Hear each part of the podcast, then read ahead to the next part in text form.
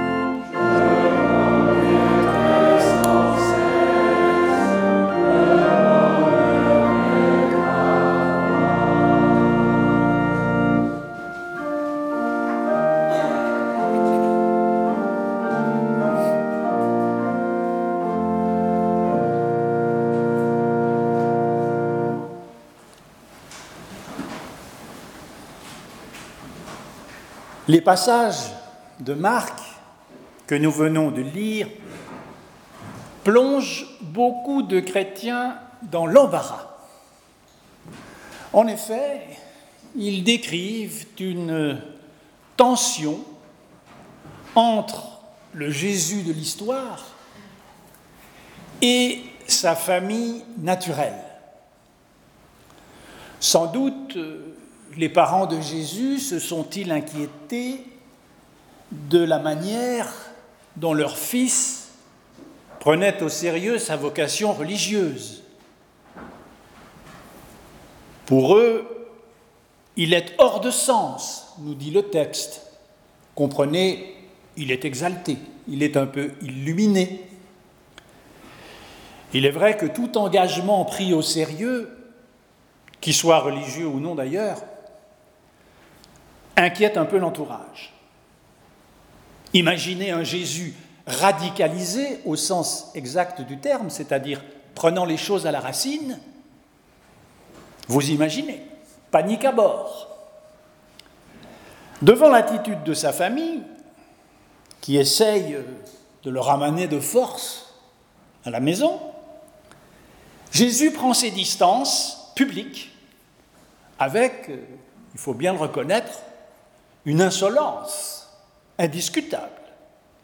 Qui est ma mère, qui sont mes frères Mes frères, mes sœurs, ma mère sont ceux qui font la volonté de Dieu.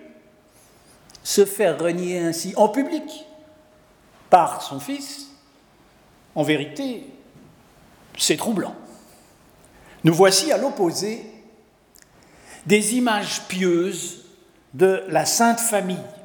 Vous savez, cette famille tellement idéalisée qu'elle se place quasi en dehors de la condition humaine normale. L'évangéliste Marc laisse brièvement apparaître ici une réalité qui, selon toute vraisemblance, fut différente. Et il n'est pas le seul. Revenons un instant sur les récits de Noël et ce qu'on appelle aussi les récits de l'enfance. Quoi que vous pensiez du dogme de la naissance virginale, qui pourrait nous faire beaucoup parler, une chose est claire, c'est que Joseph n'est pas le père biologique de Jésus. Matthieu précise Joseph avait même songé à rompre avec Marie mais comme c'était un honnête homme, il s'est ravisé. Elle portera un enfant qui n'est pas de lui, mais dont il consent à passer pour le Père aux yeux de la société. Peut-être qu'en endossant ce rôle, on ne le souligne pas assez, Joseph sauve la vie de Marie. Le crime d'honneur existait dans les cultures de cette lointaine époque et dans cette région du monde qui voulait qu'une fille mère, ayant déshonoré sa famille en concevant un enfant hors mariage, en soit punie par la mort. En tout cas, vous le constatez, la situation familiale de Jésus au départ n'est pas vraiment simple. Luc, de son côté, dépeint un Jésus qui, à 12 ans, à l'occasion d'un pèlerinage au temple, manifeste de fortes velléités d'indépendance. ce qui en soi euh, n'a rien d'exceptionnel pour un garçon de cet âge. Tous ceux qui ont eu des enfants le savent. Mais enfin, constatant son absence dans la caravane du retour, parce qu'ils y ont été euh, en groupe, peut-être tout le village s'est-il déplacé, ses parents constatent son absence, reviennent à Jérusalem et trouvent leur fils en pleine discussion avec des rabbins. Pensez-vous que Jésus manifeste quelque repentir à cette occasion? Rien du tout. Ne savez-vous pas que je me dois aux affaires de mon Père? Mais le Père dont il parle, c'est Dieu. Ça n'est pas celui qui s'est inquiété de sa disparition. Jésus laisse entendre que sa famille n'est qu'une famille d'accueil, toute temporaire, et tant pis pour l'inquiétude de Joseph et Marie. Et puis, devenu adulte, il y a ce malaise à Nazareth que nous avons entendu. Lors d'un passage de son bourg natal, il commence à être connu, des gens le suivent, il se rend à la synagogue pour enseigner. Et cela se passe mal. La présence de ses parents, de ses frères, de ses sœurs aussi, dans l'assemblée, le fait que sa famille soit connue de tout le monde dans la petite ville, et en particulier le fait qu'on se souvienne de lui, n'est-ce pas, euh, le charpentier, tout cela contribue à lui faire perdre ses moyens. Vous avez beau être devenu un adulte et avoir changé, forcément, vous resterez toujours le même pour ceux qui vous connaissent depuis la petite enfance. On reste toujours le petit ou la petite de quelqu'un. C'est agaçant, mais c'est comme ça. Et puisqu'on vous connaît déjà, eh bien vous ne pouviez rien apporter de neuf. Il ne put faire aucun miracle. Voilà pourquoi personne n'est prophète en son pays. Donc, les durs propos rapportés par Marc et échangés entre Jésus et les siens, ces propos n'éclatent pas dans un ciel serein.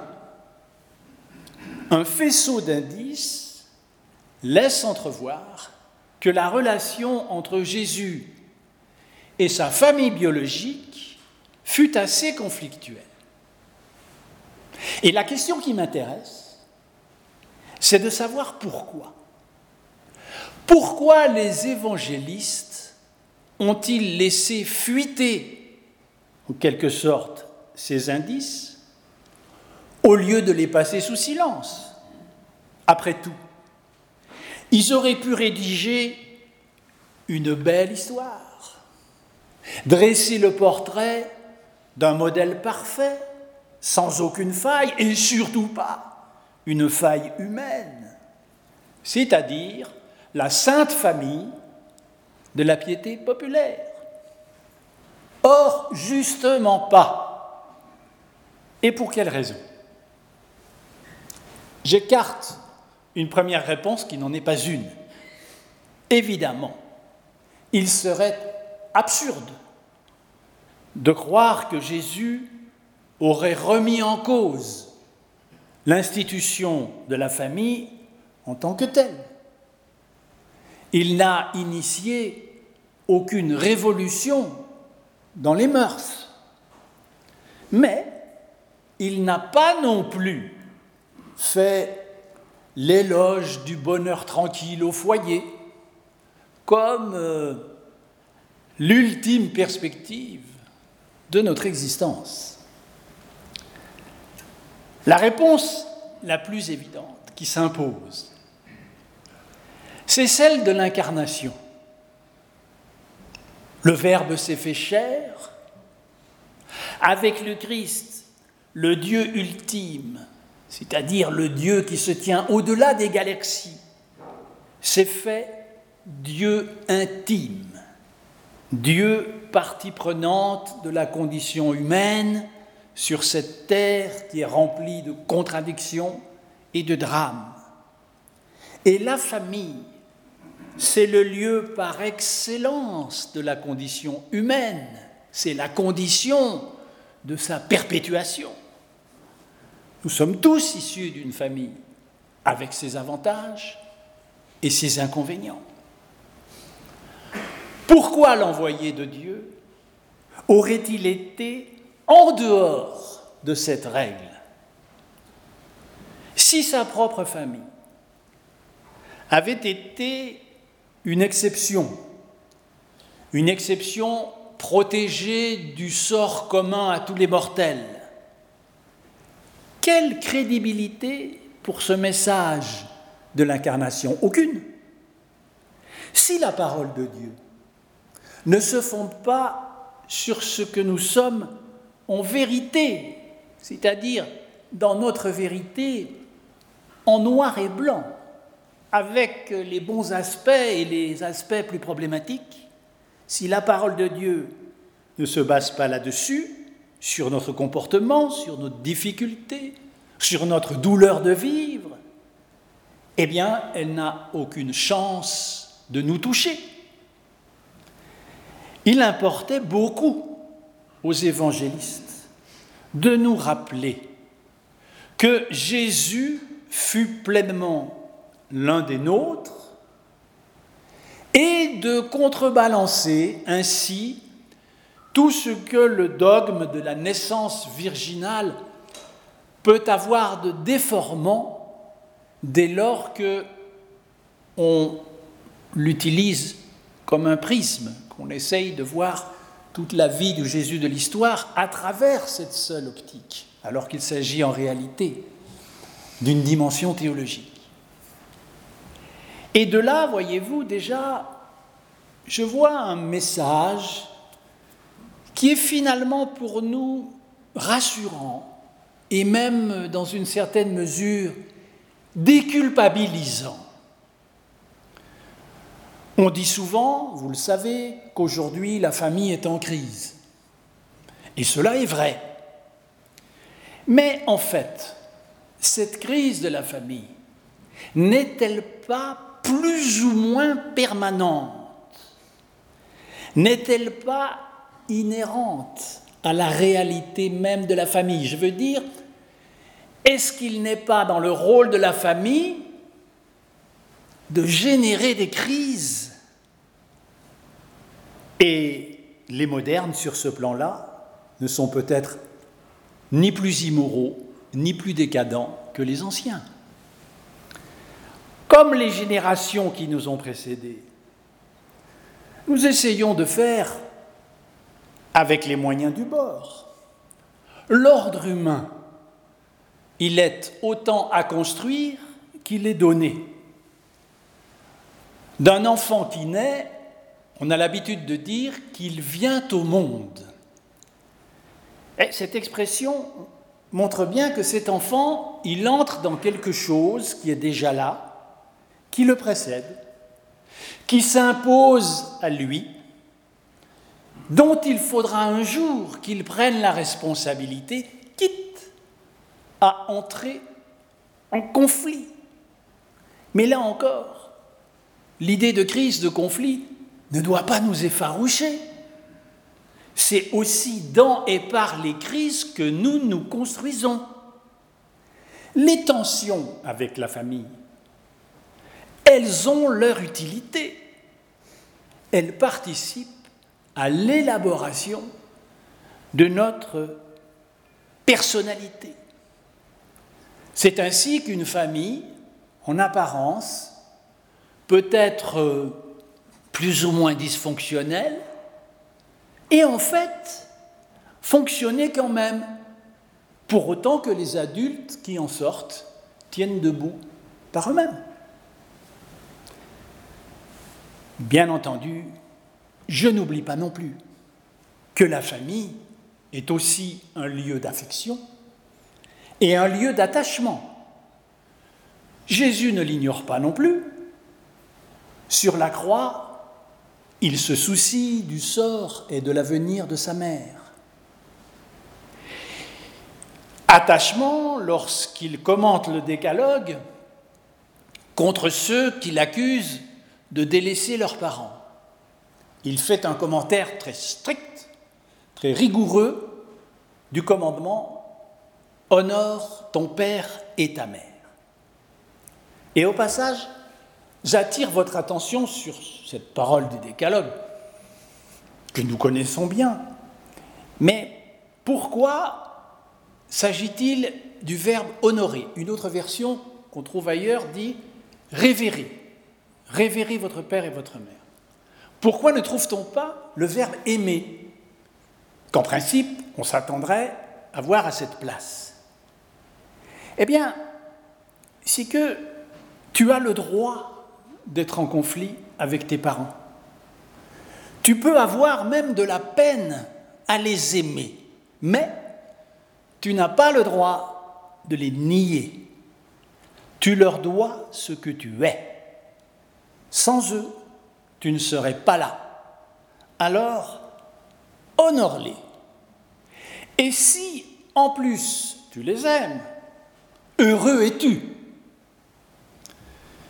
Toutefois, l'amour que les parents nous portent ne demande pas à leur être en quelque sorte renvoyé ou remboursé. L'amour que nos parents nous portent, il doit aller à nos propres enfants. Et l'amour que nous portons à notre tour à nos propres enfants, nos enfants doivent le porter à leurs propres enfants. C'est ainsi que doivent marcher les choses, ce qui laisse toujours cette espèce de jeu entre nous et nos parents, comme Jésus en a donné en quelque sorte l'exemple historique. Il reste, et c'est l'autre perspective ouverte par ma question de ce matin, il reste que la famille naturelle n'a rien de définitif. Par définition, elle est provisoire. Du reste, la Bible nous prévient, puisque dans les premières pages de la Genèse, nous lisons L'homme quittera son père et sa mère.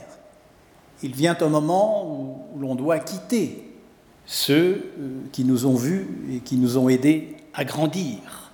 C'est la loi de la nature. Ce qui me ramène maintenant alors au texte de Marc. Qui est ma mère? Qui sont mes frères? Quiconque fait la volonté de Dieu est mon frère, ma sœur et ma mère. Pour Jésus, il s'agit clairement de relativiser la famille biologique et les liens du sang. Je ne dis pas de les nier car ils ne sont pas niables. Le décalogue vient de nous le rappeler. Tu leur dois d'être ce que tu es. Ça, c'est la loi du sang, elle est ainsi. On ne peut pas la changer. Néanmoins, c'est une réalité relative. Et Jésus relativise les liens du sang parce qu'il a un projet. Ce projet, c'est celui de passer de la famille qui est imposée par la nature à une famille choisie, susceptible de s'élargir indéfiniment. Ce sont celles et ceux qui font la volonté de Dieu. Au fond, Jésus recrée un nouvel espace de relation espace de relation fondé sur une communion née de la foi partagée dans un même Père qui est aux cieux, dont nous sommes tous les enfants. Une famille composée, et pourquoi pas recomposée, puisque le mot est d'actualité, par celles et ceux qui répondent à l'appel de Dieu. Cet appel qui s'adresse à chacune et chacun et qui dit Tu es mon enfant, je t'ai adopté, tes péchés sont remis, viens et vis en paix avec tes frères et sœurs. Et Jésus lui-même, il se veut membre de cette nouvelle famille auprès de laquelle il cherche chaleur, affection, soutien, comme nous tous. Cette nouvelle famille, vous l'avez compris, c'est ce que nous appelons l'Église. L'Église dans laquelle nous sommes frères et sœurs, où nous prions ensemble le Père qui est aux cieux. Une famille, oui, qu'on peut dire recomposée à partir d'un principe simple, tu aimeras ton prochain comme toi-même. Et donc une famille susceptible de s'agrandir indéfiniment. Chrétien ou non chrétien qui êtes euh, en ce moment à l'écoute, est-ce que vous mesurez bien le potentiel de, de pacification dont ce projet est porteur? On ne mesure pas à quelle époque, à cette époque, à quel point ce projet fut un renversement complet de toutes les manières de voir. Mais en notre époque non plus. Aujourd'hui, autour de nous, dans la société, qu'est-ce qui se passe? Les ferments de division et d'affrontement se multiplient. Les liens du sang, les liens du clan, de l'ethnie sont exaltés. Les différences, au lieu de rester au second plan, parce qu'après tout, nos différences euh, que ce soit de culture, que ce soit de couleur de peau, ne sont que des particularités, ce ne sont pas des valeurs. Eh bien, ces différences, elles sont sacralisées et elles se font concurrence. Les minorités veulent dicter leurs lois. Les haines identitaires prospèrent de tous les côtés, dans tous les sens. Les racismes reviennent tous azimuts. Et même les genres s'entredéchirent cette espèce de guerre larvée permanente entre les hommes et les femmes qui revient tout le temps. Eh bien, tout cela est porteur d'un chaos moral. Et il est de notre responsabilité de chrétiens d'essayer d'y apporter une, retenue, une, une réponse. À ce chaos moral, il y a l'antidote dont vous êtes porteur, dont chacun de nous est porteur. C'est l'espérance d'une famille universelle, réunissant tout le monde sous la paternité d'un même esprit, famille en qui il n'y a plus ni juif ni grec, ni esclave ni homme libre, ni homme ni femme, et par qui nous sommes tous un. Amen.